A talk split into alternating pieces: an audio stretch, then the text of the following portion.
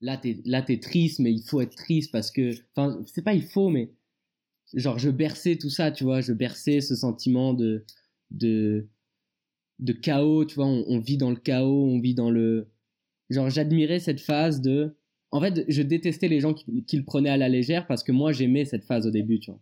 C'est c'est assez étrange hein mais bah j'aimais j'aimais cette phase de, la contemplation de, du chaos exactement exactement c'est magnifique quand même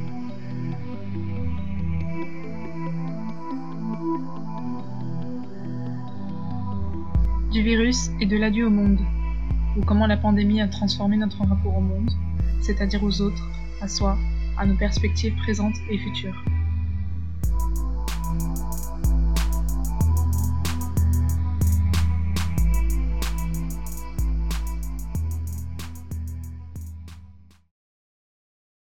Désormais, nous devons aborder le monde vécu comme tendanciellement répulsif. Porter un masque pour se méfier de l'air que l'on respire. Éviter de toucher la boîte de lait dans les supermarchés, la barre dans le métro, les poignées des portes. Les objets ordinaires apparaissent dorénavant comme menaçants. Il nous faut les saisir avec précaution pour permettre de supprimer les traces du monde sur nos mains. Libération. Après l'effondrement du monde, Ouais, mais c'est vrai que c'est marrant, c'est assez flagrant cette espèce de, de, repli sur soi comme ça, genre c'est un peu déprimant quoi, parce qu'on est quand même assez jeune et, et la plupart des gens que je côtoie, c'est quand même pas des personnes extrêmement timides à la base, enfin plutôt des gens qui ont envie de faire des rencontres et tout. Et là, il y a cette peur qui est pas partout la même aussi, quoi, de, des gens qui appréhendent le, le virus d'une façon différente. Une fois le monde renversé, et avec lui tous les acquis qu'on lui supposait, on a vu le politique reprendre une place centrale dans nos vies, avec sa complexité et ses contradictions, et les éternels débats jamais résolus sur des questions de liberté ou de justice. Et tu te rends compte que tu es dépendant aussi de, décisions de gens que tu connais pas. Et donc tu te rends compte aussi qu'il y a un problème, enfin j'ai l'impression, un problème démocratique, en tout cas dans les pays que je connais, quoi. C'est-à-dire euh, France et un peu, un peu Belgique, mais un peu moins Belgique.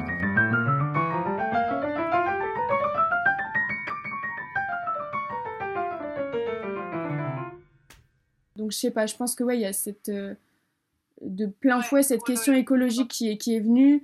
Après les inégalités sociales aussi, genre je pense que tu te rends compte que tu vis dans un monde hyper complexe, c'est pas que j'en avais pas conscience avant, mais mais euh, c'est vrai que là ça, ça fait enfin que c'est un moment un peu grave quoi. Et et que du coup il faut il faut y penser, tu peux pas en fait tu peux plus te mettre des œillères comme avant tu pouvais t'en mettre. Genre là maintenant ça ça nous arrive en pleine gueule et et on n'a plus le choix que de que d'assumer ça quoi. Je sais pas, à mon avis, c'est oui, c'est vraiment essayer de, de garder euh, comment dire un truc marchand en fait.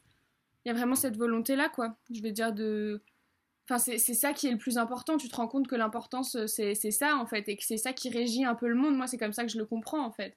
Tu vois? Qui est pas. Euh, après, qui est. Je sais pas si c'est forcément mal. Enfin, moi, je trouve personnellement que c'est. Enfin, que c'est pas ça fait pas rêver quoi. Mais après, c'est vrai que est-ce que tu veux forcément qu'il y ait des gens qui soient absolument au chômage et tout, encore plus que, que maintenant euh, Je sais pas, je, sais pas, mais en tout cas, ça. Ouais, moi je le comprends dans, dans ce sens-là, quoi. Que c'est, que c'est ça qu'il faut. Euh, qu'il faut garder pour, euh, pour garder le, le, squelette de la société intact un peu quoi. Après, est-ce que c'est juste? J'en sais rien. Franchement, je sais pas. Mais ça fait flipper, je trouve, quand même.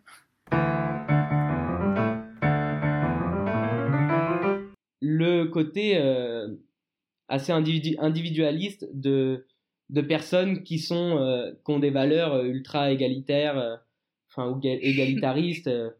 moi, j'étais abasourdi des discours de, de, de, mecs de gauche au début qui, qui, qui, vont te dire genre on peut pas accepter la privation de nos libertés, nanana, alors que ces privations de liberté, enfin je veux dire, elles sont elles sont quand même dirigées pour la santé des gens et, qui est un truc qu'on n'a absolument jamais fait, j'ai l'impression, dans l'histoire du monde, de mettre à l'arrêt l'économie pour privilégier la santé des gens et qu'on se rende compte que c'est plus important de ne pas avoir de morts plutôt que d'avoir de, de, des, économies qui tournent et de perdre des points de PIB pour sauver des, vies, ça, j'ai trouvé que, que, le, que le côté égoïsme des, des gens... Euh,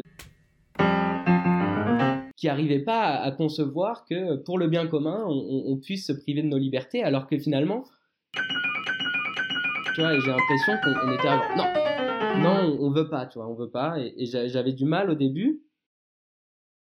Et puis après, j'ai quand même, avec le temps, tout ça, on se dit quand même que euh, ces privations de liberté, elles, nous font mal et elles nous empêchent de vivre, donc euh, forcément qu'on doit les remettre en question à, un certain moment, mais ensemble, tu vois. Ce qui, moi, m'a frappé, c'est comment a évolué la posture d'autorité des politiques. Elle a été à la fois renforcée par la peur et dégradée par leur mauvaise gestion de la crise.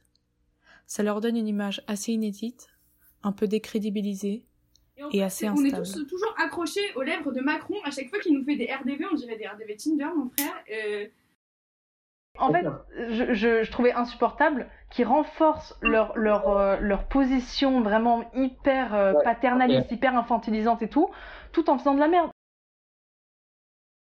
C'est ce qu'ils nous disent quand ils nous distribuent les jours de confinement au compte-gouttes, alors qu'on sait tous qu'on va y rester deux mois, comme des gentils papas qui ne veulent pas nous brusquer, quand ils nous racontent que les masques ça sert à rien. Ça tombe bien, il n'y en a pas, puisque finalement c'est indispensable mais seulement si tu te les fabriques toi-même avec une vieille chaussette et un élastique. C'est assez marrant parce que nous, on, était conscients que la, la, situation était compliquée pour tout le monde et qu'il n'y avait pas de solution miracle, mais on voulait te faire croire mm. que si, tu vois. Alors que, en fait, c'est ça, ouais. Il y, a eu un moment où tout le monde s'est rendu compte que, bah, on, on pourrait rien faire de, de, de miraculeux, euh, mais eux l'ont pas euh, l'ont pas euh, assumé quoi. Ils l'ont pas assez assumé ou ils ont pas assez et en même temps il y a cette sorte de truc où tu tu sais pas trop à qui faire confiance donc les gens par dépit font confiance au gouvernement. Bah je comprends en même temps enfin tu vois t'as pas non plus envie de bah ouais mais c'est un peu chaud parce qu'en fait en même temps les gens ils font confiance au gouvernement mais jusqu'à un certain point tu vois il y a quand même des théories complotistes de ouf qui qui surgissent. Plein de gens qui veulent pas se faire vacciner enfin bon bref des trucs euh, où du coup il y a, en même temps une, une résignation et, donc les gens suivent un peu ces directives là en se disant bah ouais mais on est bien obligé ce que je comprends c'est sûr tu veux tu veux pas enfin comment dire tu veux être responsable et en même temps euh, et en même temps ils ont pas enfin en la politique ils y croient plus tellement aussi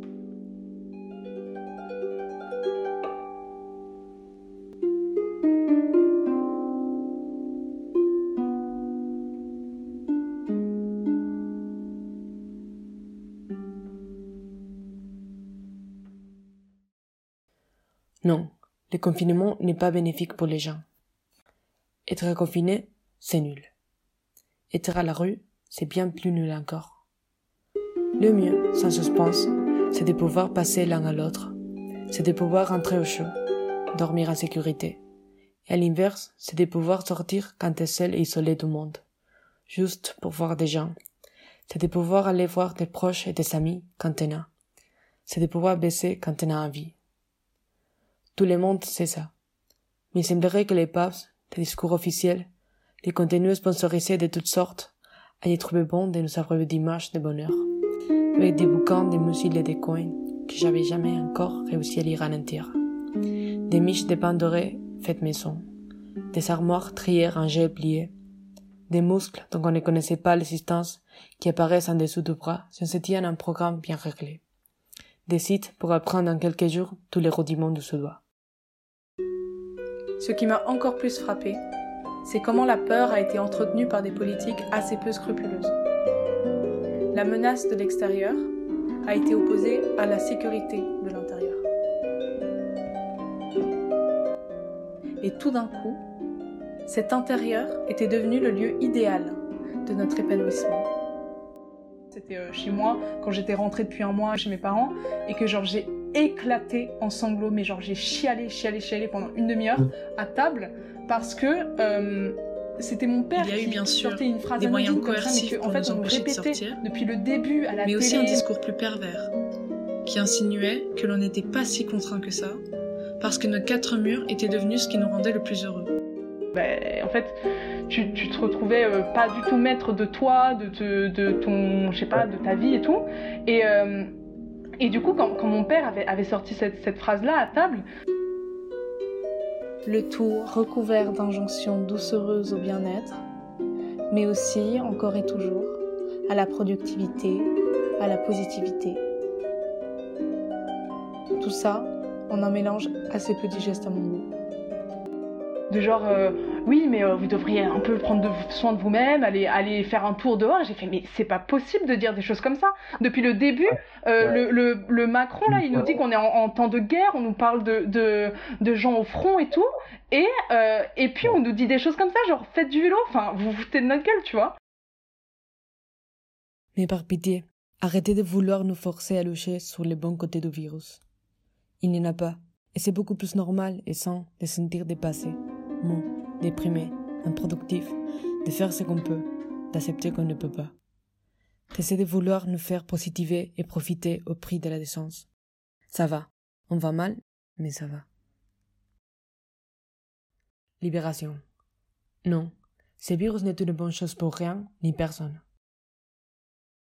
je pense que l'être humain a du mal avec la solitude parce que parce qu'il te, il te, il te il te fait trop il te focalise trop sur ton ton mental et ton et ta réflexion à toi et, et, tu te perds quoi si, enfin, quand, en fait c'est ça ôter ta capacité d'action ça augmente aussi ta, ta capacité de réflexion tu vois ce que je veux dire ou en tout cas ta tes ruminements tes, tes, questionnements personnels tu vois tout, tout ça ça augmente en fait avec euh, dès que tu n'es plus dans l'action, tu, tu, tu, passes euh, des heures à ruminer, des, des, des journées entières à, te poser des, questions que tu te poserais pas si tu faisais les choses. Tu vois.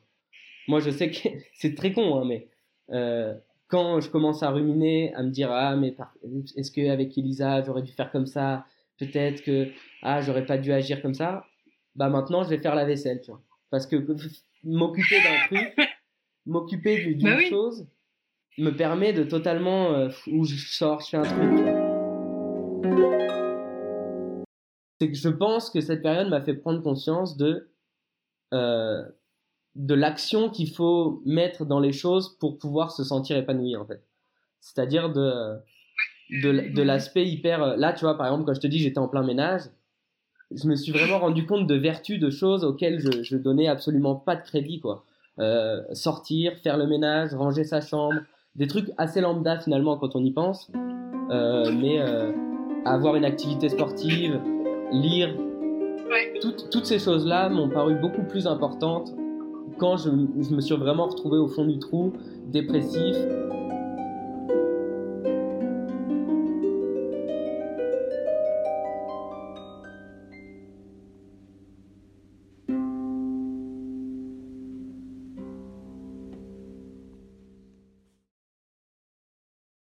Parler de guerre permet aussi de dresser les gens les uns contre les autres. Héros contre coupables, par exemple. Comme Carl Schmitt, qui parle d'amis et d'ennemis comme définition du politique, et surtout de la guerre.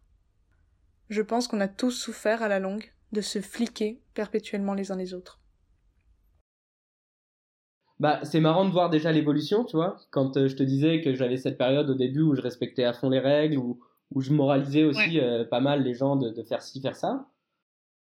Mais j'ai beaucoup changé dans le sens où, euh, euh, où je suis rentré en dépression, où donc là, je me suis recentré sur moi, je me suis dit, euh, écoute, là, euh, je peux plus avoir ce discours-là parce que je peux plus vivre normalement, enfin, je peux plus, si je suis encore ce discours-là, je vais être je vais, je vais pas sortir de cette dépression-là, tu vois. Donc la sortie de cette dépression est passée aussi par euh, l'irrespect des règles et le, retour à une, à une sociabilisation. Quoi. Genre, je, par exemple, les soirées, tout ça, si j'avais totalement euh, arrêté cette sociabilisation-là et écouté le discours de ces politiques qui nous disent de nous confiner, d'être euh, respectueux, tout ça, euh, je serais encore euh, full en dépression et, et genre, j'aurais, je ressentirais encore des, des comme on parle d'envie suicidaire tout ça. Moi moi j'en ai eu tu vois. Genre c'était clairement euh, euh, j'ai j'ai eu des phases mmh. euh, je me suis dit là faut que j'en sorte. Et donc c'est passé par un par une sorte de comment dire j'ai ignoré mmh. tous ces discours là finalement je je, je suis totalement passé au dessus moi je sais que je m'en fous de ouf de voir des gens euh, si je fais une soirée à 80 personnes je m'en bats les races c'est horrible hein, mais enfin bon je même pas en fait je m'en je m'en veux même pas en fait je m'en fous c'est je veux dire, je le fais quoi, et ça me fait chier. Enfin, j'ai l'impression que déjà ma vie est déjà assez contrainte comme ça, j'ai pas envie de me mettre une culpabilité, enfin, qui est pas la. Enfin, je sais pas, en fait, je, je me sens pas coupable à la place d'un gouvernement, enfin. Je sais pas, en même temps, est-ce que c'est se déresponsabiliser de dire ça? J'en sais rien en fait, mais je le pense comme ça. Moi, je trouve, je trouve que la, la, la, la moralisation, euh, elle est acceptable quand on vit tous la même chose. Je pense qu'elle était acceptable, cette moralisation, quand on était en confinement dur. Quand on était en confinement où tout le monde restait chez soi. Parce que là, on est tous un peu mis euh, en face de nous-mêmes et on se rend tous compte qu'on a un impact sur les autres. Donc ça, je pense que à, partir quand il y avait le confinement vraiment strict à Bruxelles, c'était entendable et je pense que je pouvais avoir ce discours-là. À partir du moment où on a eu des restrictions un peu plus souples et qui permettaient à certaines personnes d'aller travailler, à d'autres de faire ça, et que nous on est resté dans dans, des logiques de cours en ligne, de euh, de précarisation de l'étudiant, tout ça, euh, là c'était plus entendable en fait, parce que euh, c'était un peu dans, c'était un peu un discours qui était euh, ciblé, quoi. C'est-à-dire que quand le discours il est pas ciblé, quand le discours il est général, c'est-à-dire on, on, culpabilise tout le monde, c'est-à-dire qu'on va culpabiliser le mec de 40 ans qui fait, qui va sortir pendant plus de 3 heures, on va, tu vois, on culpabilisait les joggers qui allaient faire plus de, ou le mec qui allait dessiner dans un parc. Moi, limite. ouais, chaque, chaque semaine, c'était une nouvelle cible. C'est ça. Une nouvelle, ça. Une, Mais au, au, moins, c'était généralisé à, à, toute la population, tu vois. Euh, les mecs qui allaient au marché, on leur disait, mais attendez, mais les marchés sont ouverts. Enfin, alors que là, tu vois, finalement, j'ai l'impression que plus ça va, plus cette, euh, cette euh, moralisation, elle cible totalement les jeunes, quoi. Elle cible nos soirées à nous, tu vois. Alors que euh, le, le, le, le, fait de prendre le métro n'est plus vu comme quelque chose de, de, de, de mauvais.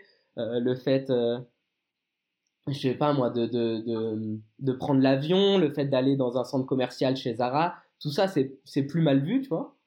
Mais c'est encore mal vu euh, de faire une soirée entre amis, quoi. Donc, et, quand ça nous touche, enfin, quand on voit que ça nous touche autant nous, cette période, de savoir qu'on est un peu le, le, le cœur de cible de, de, de, toutes ces, de toute cette moralisation, ça fait mal, quoi. Après, c'est de la lassitude, en fait. Je, je, moi, je, je l'assimile plus à ça quand même.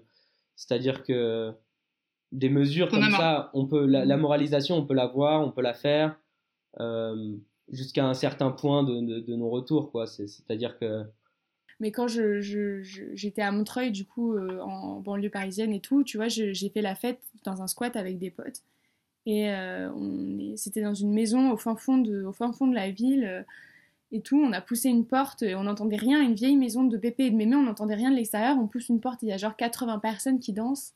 Et c'était hyper, euh, hyper impressionnant en fait, parce que déjà il y avait genre vraiment tout le monde mélangé, les vieux, les jeunes, les gens, enfin tu vois, de toutes les classes sociales, de tous les milieux et tout.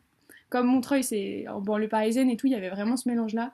Et c'était super intéressant de voir ça. Et en fait, les gens, ils dansaient, mais comme s'ils étaient fous, tu vois, comme si comme les gens qui, dansent qui, qui, dansaient au Moyen Âge quand, tu sais, ils dansaient pendant des jours et des jours parce qu'il y avait de la, des trucs de, de, de, LSD là dans leur pain. Tu vois, tu connais cette histoire? Ben, il y avait grave ce mood là. Genre, les gens étaient devenus fous. Genre, ils dansaient, mais ils étaient là, genre de 18h à 6h ou 7h du matin. Et ils dansaient comme ça. Ils pouvaient... Il y avait un truc complètement tragique, tu sais, un peu comme dans 120 battements par minute quand ils dansent tous. Euh, euh, pendant les années SIDA, genre il y a ce truc là où en fait les gens ont tellement juste envie, ils explosent quoi. Et c'était hyper, euh, enfin cette, cette, fête du coup, elle change ta, perception de ce que tu avais avant de la fête aussi et de, de, des rencontres avec les autres parce que là c'était grave et c'était important, tu vois. Je sentais que c'était un moment euh, dans l'air, c'était un moment, enfin, je sais pas, c'était extraordinaire un peu de voir ça quoi. Et je me dis C'est ouf de trouver ça extraordinaire, mais c'était vraiment comme si tu vivais la prohibition, ou de, enfin, des trucs que t'as imaginés ou qu'on t'a, qu'on raconté, quoi. Un peu une dystopie comme ça. Et de le vivre comme ça avec tes potes, euh, dans un moment aussi grave où, genre, du coup, j'avais interview, enfin, enregistré des gens pour, parler de ça, des mecs, des punks à chiens un peu bourrés, bref, c'était marrant. Et euh, ils parlaient de leur rapport à la fête aussi, et c'était. Euh, il y avait ce truc où, où les gens euh, ouais, reconnaissaient que c'était de la folie de faire ça et en même temps il y avait tellement un besoin, il y avait tellement l'énergie du désespoir dedans que, que, tout le monde se retrouvait quand même parce qu'il y avait pas en fait il y avait pas tellement le choix genre c'était c'était en fait, c'était le prix à payer. Genre, enfin, en mode, tu sais, t'étais prêt à faire mourir des gens parce que toi, t'étais tellement à bout de nerfs. Du coup, il y avait une sorte d'énergie qui se créait. C'était assez intense. Genre, hyper euh, fort. Donc, ça change forcément, je pense, ton rapport. Euh, bah ouais, déjà à la fête, tu te rends compte qu'en fait, c'est pas des trucs acquis, que genre, ça peut être supprimé. Que en fait, ça peut, ça peut être hyper politique le fait de faire la fête, alors qu'on nous a mis l'étiquette de. Euh, comment dire de, génération un peu futile qui va sur TikTok, etc. Mais là, tu voyais que c'était grave quand même, quoi. Que les gens, ils avaient vraiment besoin de faire ça. Après, c'est mon interprétation. Peut-être que c'était juste des soulards euh, qui voulaient juste enfin, tu vois, se déhancher. Mais en tout cas, il y avait quand même une, sorte d'ambiance qui était très propre à cette époque et, qui change, ouais, ton, je pense, ton, ta perception, quoi, des événements et de ce que ça peut être euh, dans ces moments-là, quoi. Ouais. J'ai euh, pris du PQ. Ouais. Euh, du truc pour faire la vaisselle. Du truc pour le chat pour qu'il graille. Des, euh, trucs pour mettre la poubelle. Wouh. plastique. Ok. Et du vin. Et du vin. que des seuls font des nouveaux. Enfin bref. Que, que des bonnes affaires. Bah si tu veux, je te ferai du, je te pêcherai du cash. T'inquiète. Ouh, du PQ. Wouh. Bravo Luna. Du PQ. Ouh. Alors, pardon, interlude. J'ai tout ça enregistré, bon, c'est. Ah ouais. Mais le salon, il est badass. Et si jamais t'as une place l'année prochaine qui se libère, tu. Mais non, mais l'année prochaine, c'est mort, on part parce que l'appartement ah va être vendu, ouais. Wow. c'est toujours la galère avec moi. Arrête Tu vas devoir retrouver un appart. Arrête de rigoler Mais t'es horrible, ouais Tu saoules Il se fout de ma gueule alors que je suis dans le plus grand, dans le plus grand dénuement. Bon, on s'y remet ou pas là? Parce qu'on s'est parti, on s'est parti. Bon, attends, moi je vais fumer une clope. Tiens, va... ah non, toi tu vas te laver les mains. Bon, euh, moi je vais chercher une clope, mais je t'écoute. Hein. Je me dis ça, tiens, j'ai des clopes là. Bon, alors, oui, on en était où là? Ah oui, et du coup, voilà, Darmanin, putain, Darmanin, le violeur là. Mais François Asselineau En plus, non, mais t'as vu, les, t'as vu les messages ou pas? Bref, hein, genre, ah Ça me dégoûte, ça me dégoûte Ouais, toi. Bonjour. Bonjour. Bon, voilà. Mais toi, Léo Pourquoi? Parce que. J'ai sorti de la, de la douche en mode comme ça, genre. Ouais, ouais. Ah. Ah, ah. Vas-y, Léo, dis-le Ouais, Darmanin, démission Darmanin, c'est ton cul ouais, Ben moi, je leur crache toujours à la gueule, je m'en bats les couilles. C'est vrai, cette interview. Je veux pas passer pour la vieille pochetronne bourrée de ton interview. Hein moi j'ai l'impression que mon rapport il a pas tellement changé, mais c'est plus dans les yeux des autres que c'est marrant parce que pendant le premier confinement, moi je voyais quand même quelques gens et je me rappelle c'était genre le gate de voir des gens, tu vois, genre vraiment tout le monde était en mode la meuf est tellement chaud genre. C'est trop habitué à la clandestinité euh, ouais, light parce que c'est pas non plus de la clandestinité de ouf. Bah, bah avant je trouvais qu'on se mettait beaucoup plus, enfin moi je me mettais beaucoup plus la pression. Par exemple quand genre je me rappelle quand à la coloc je voulais, enfin où on habitait avant, je voulais euh, me ramener des gens, je me sentais grave coupable vis-à-vis d'Arnaud. Euh, tu vois, même quand je voyais le mec là pendant le confinement, j'étais en mode putain, c'est hyper chaud et tout. Puis mhm. maintenant, euh, bah en fait, je vois grave des gens et. Enfin, je, vois autant de gens que j'en voyais pendant le premier confinement, mais c'est vrai que je me sens beaucoup moins coupable, je m'en fous un peu en fait. Genre euh, vraiment quoi. Et je fais des soirées et tout. Et en fait, maintenant, j'ai plus comment dire, ce truc de culpabilité parce que ça dure depuis tellement longtemps que frère, genre si je commence à l'avoir maintenant, genre je vis plus, tu vois, déjà que c'est pas ouf niveau santé mentale, donc si je commence à. Mm. Tu vois, genre c'est pas. En vrai, c'est pas responsable, mais en fait, bah, ce que je te disais, je m'en bats un peu les couilles. Dans sa théorie des liens faibles, le sociologue Marc Granovetter dit que parfois, ce sont les liens entre inconnus et presque inconnus qui forgent les sentiments de communauté les plus solides. On a tous eu l'impression à un moment qu'au-delà de saigner nos petites bulles sociales autorisées, on était liés à de parfaits inconnus dans la rue, parce qu'on savait qu'on partageait le même malheur. Que ça allait forger notre génération, enfin je sais pas comment expliquer quoi. Que tout d'un coup on avait un truc qui nous qui allait nous modeler un peu en fait et qui allait nous donner nous changer tous tous tout ensemble en fait. Enfin, c'était pas juste moi qui avait ma conception du monde changée parce qu'il y avait X ou Y euh, choses qui se passaient dans ma vie, c'était que c'était un truc général et global quoi. Et qu'on vivait tous ça ensemble et qu'en même temps ça nous éloignait parce qu'on était tous en mode hibernation et en même temps on était rassemblés dans un truc euh, dans un truc tragique, tu vois, mais qu'on pouvait, on pouvait se comprendre.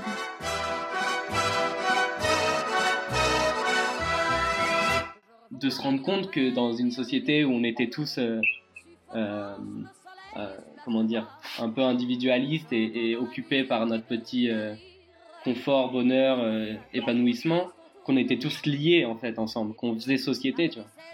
Et, euh, ça, ça, je pense que c'est un truc qu'on n'avait plus vécu depuis longtemps. Je pense que les guerres, les famines, tout ça, ça crée ce genre de choses. Tu. Et, euh, honnêtement, ça ressemble quand même à, ces périodes-là où, où, on est tous ensemble. Quoi. Emportés par la foule qui nous traîne, nous entraîne, écrasés l'un contre l'autre, nous ne formons qu'un seul corps. Et là encore, c'est mondial, donc ça a un côté encore plus. Euh, on a tous quelque chose en commun, tu vois. Donc ce côté de, société-là, tu vois, je, trouve qu'on l'a vraiment retrouvé un peu dans, ce truc de on est tous euh, affectés, on est tous euh, dans le même bateau, quoi, dans, la même société, dans la même... Euh, ouais, je sais pas, j'ai eu l'impression de ça à un moment quand même. Ouais. Et retombe tous deux épanouis, enivrés,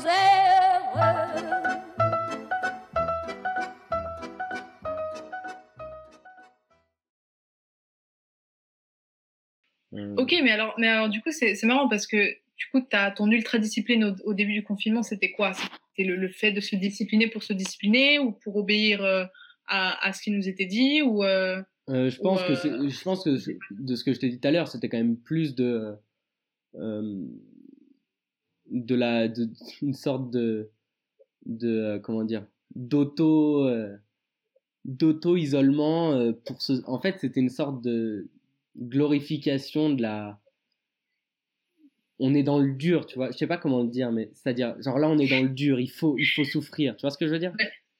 Non mais c'est euh, mais il, faut souffrir parce que parce que ce que j'avais ressenti chez toi vraiment et ce qui m'avait saoulé en fait genre parce que je trouvais aussi que c'était assez performatif ce que tu faisais bien sûr et genre euh, et que et qu'en fait c'était juste euh, la prolongation de ce qu'on nous disait, de ce qu'on nous a sonné, genre c'est la guerre, il y a les héros, il y a les machins, il y a les totalement. Alors que, alors que mm, mm. finalement, j'en avais pas tant peur, tant peur que ça de ce virus. J'étais juste, je pense, un peu en état de. Enfin, on était tous un peu en état de choc, on on l'a vécu différemment. Ça, c'est quand après avoir nié, refusé et rayonné de la catastrophe, on a fini par s'attacher à elle. Et tu sais, cette fascination de la tristesse, en mode. Euh, mais non, il faut être triste, là, il faut être, il faut être bouleversé par ce qui est en train de se passer, tu vois. Genre finalement, je pense que ça, venait plus de là. Et puis, au, et puis au bout d'un moment, euh, au bout de trois mois, on se rend bien compte que cet état de chaos, il nous met dans un état, euh, il, nous détruit intérieurement, il, nous, nous fait du mal et il, il est absolument pas bénéfique, tu vois. Parce que d'un côté, on le souhaite, j'ai l'impression finalement. Enfin, tu vois ce que je veux dire? Il y a un côté un peu humain, bizarre, qui, qui, est fasciné par le chaos, tu vois. Mais c'est juste qu'on le connaît tellement peu je veux dire, dans, nos sociétés occidentales, on avait pour une fois l'impression de vivre quelque chose de grand, de d'important et, d'historique, tu vois. Donc forcément que moi j'avais envie de respecter à fond, tu vois, de, faire partie historiquement de, de ces gens qui se sont confinés à la dure, tu vois. Et, euh, et, tout, en se rendant compte finalement que c'était absolument pas euh, productif pour moi et pour les autres, quoi, parce que je culpabilisais les autres et en même temps je me faisais du mal. Donc, euh, non, j'ai totalement changé d'avis là-dessus. Et, de ce, de ce truc-là aussi, de, ma tante l'avait un peu aussi, tu vois. Elle avait chopé le Covid. Et quand elle le racontait, moi j'avais l'impression qu'elle avait. Mais oui, non, mais tu vois, c'était voilà, elle avait vécu Auschwitz, quoi. Non, mais c'était. Euh, tu sais, on était en repas de famille et tout. Et on, parlait du Covid et tout, elle se taisait un peu. Et puis là, t'as Stéphanie, tu l'as eu? Ouais, ouais, je l'ai eu. Enfin, tu vois, ce truc de. Ouais, ouais, je l'ai eu. Enfin non, ça, ça, ça, ça c'était trop, tu vois.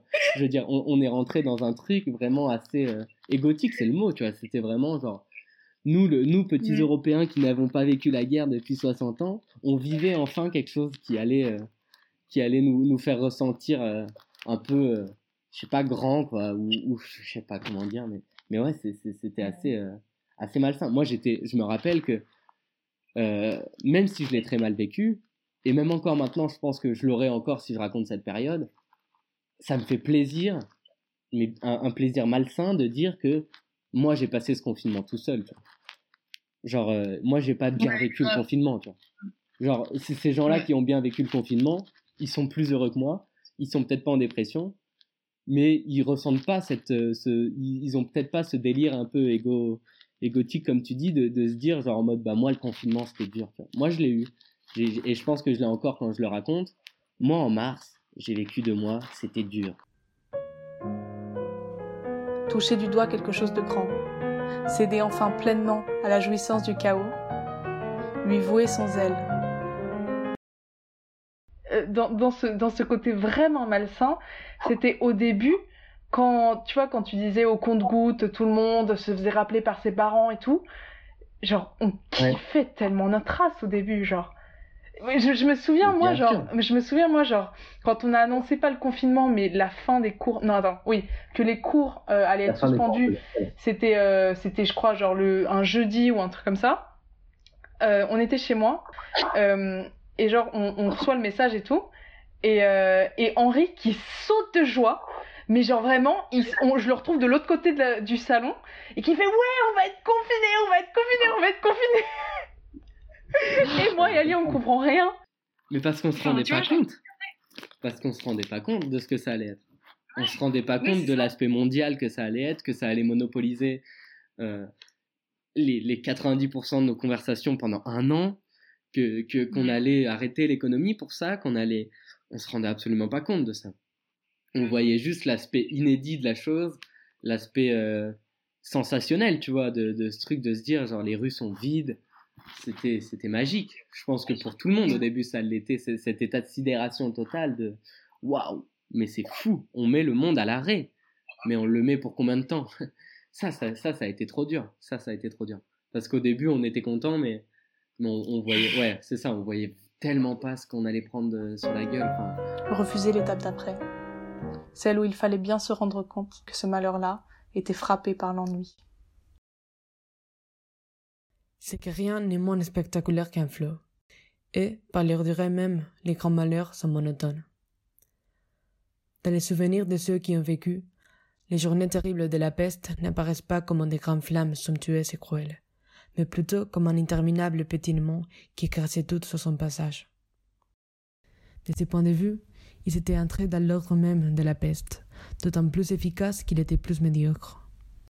Au grand élan des premières semaines, avait succédé un abattement qu'on aurait eu tort de prendre pour de la résignation, mais qui n'était pas moins une seule des consentiments provisoires.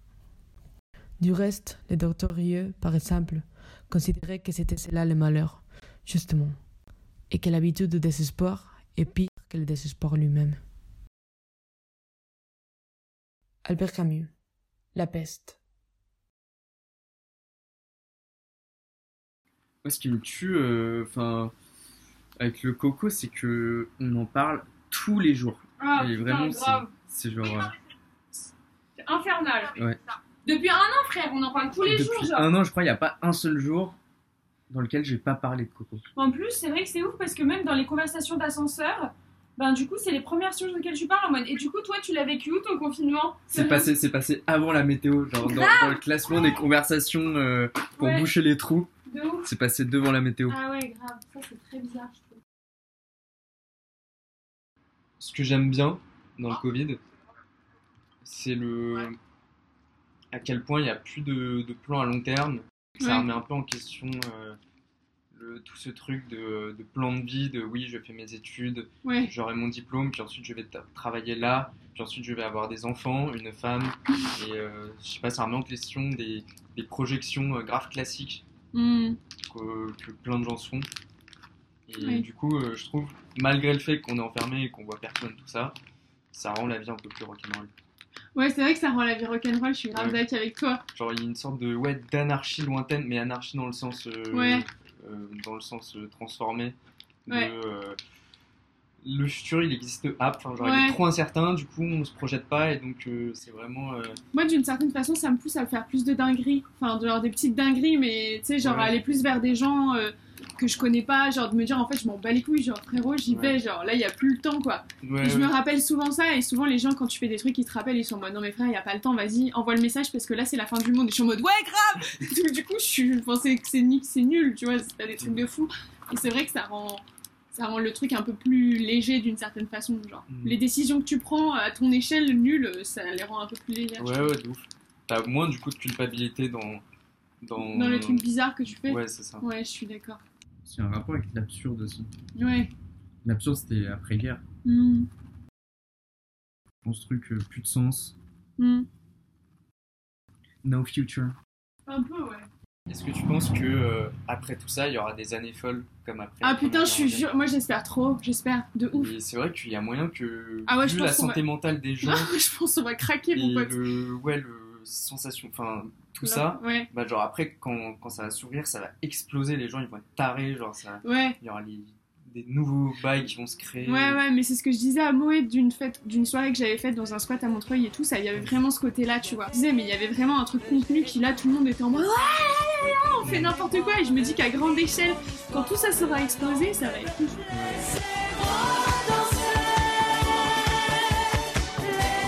Et pour vous, ce sera comment l'après? Ce sera la fête. On est constante d'un mot.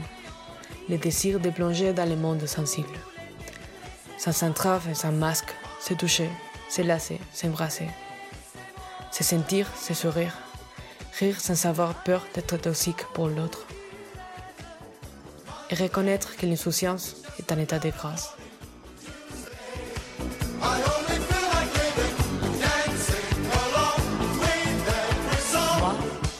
Mais surtout, vous savez commencer et terminer par cela. Les premiers jours de l'après sera dansant. Une immense fête. Petit et grand, ensemble, nous danserons sur de la musique qui ne s'arrêtera plus. Et ce sera beau.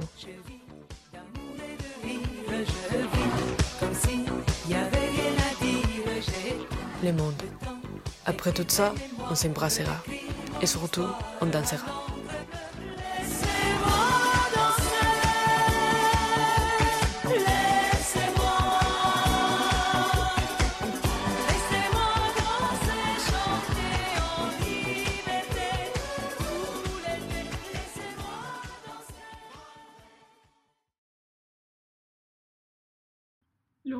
Il s'est fait caillasse sa voiture à Scarbeck l'autre jour quand le commissariat a brûlé MDR. Ah ouais Ouais. Qu'est-ce qu'elle foutait sa voiture au commissariat Mais en fait, non, mais tu sais, il y a eu un, un- un mec qui s'appelle Ibrahima qui a été tué par les flics euh, à Bruxelles, Mhm. genre il y a un mois, je crois. Et euh, du coup, il y a eu une émeute à Scarbeck euh, pour, contre la police. Et donc, les gens, ils ont fini par bah, tout brûler, brûler le comico et tout. Et en fait, il y avait le, genre la voiture du roi de Belgique qui passait. Genre, euh, Ah genre au milieu du bail. Et en mode, il y avait vraiment genre des, des articles de journaux, il y avait marqué en mode une émeute à Scarbeck, le roi se fait caillasser sa voiture. Et genre, j'étais en mode putain, c'est, on dirait qu'on est dans, au 18 e siècle, mon frère, genre la calèche du roi. Genre, Du roi qui se prend des tomates et ouais, tout. grave, c'est ça. Donc le boug était au milieu de l'affaire, on sait pas ce qu'il foutait là.